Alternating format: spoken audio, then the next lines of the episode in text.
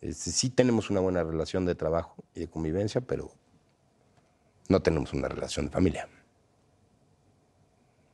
Y este, ella lo ha escogido así, y nosotros, Pato y yo, que estamos juntos siempre.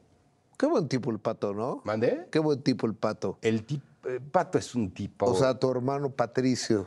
Pato es un tipo. Levi Fernández. Con un corazón del tamaño de un, del mundo entero. Este. Muy querido y, y- y que quiere hacer cosas con el bien y es recto y es, es un buen hombre. ¿Talina se fue en paz? Yo creo que sí.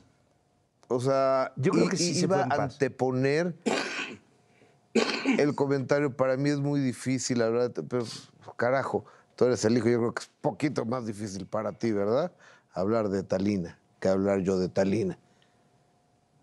Y no, la quisimos muchísimo. Y te voy a decir una cosa que, a diferencia de la muerte de Mariana, la muerte de mi mamá tenía muchos achaques de, de la edad y tenía, y por alguna razón... Tenía 7, 8 Talina cuando se nos fue. 7, 8.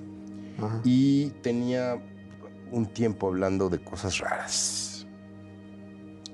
¿De qué Tenía ya unos meses diciendo, ahora que ya me voy a ir, bla, bla, bla. Muy raro, muy raro. En tantos ejemplos y en tantas cosas, Gustavo. Adolfo. Y una semana antes fue a un restaurante con José Manuel, su novio, que es adorado Tipazo, señor, ¿no? Tipazo. adorado. Ese, ese señor es una bendición. Eh, p- seguimos viendo si y lo te seguimos cuento buscando. lo que ¿eh? nos contaba en Sale el Sol, ¿para qué te cuento? No, por Dios, Dios, se me queman las orejas de chicharrón. Yo soy menor de edad.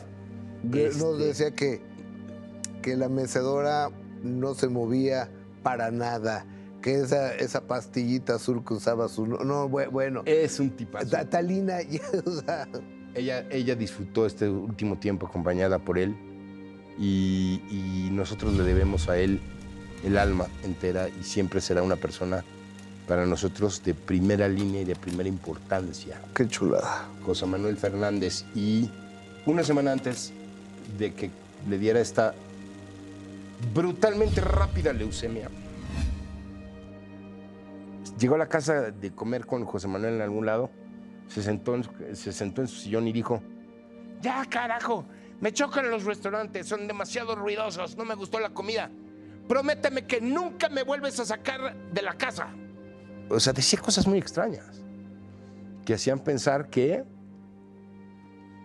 no sé, que, que estaba teniendo una sensación de que se iba, no sé, no sé qué decir.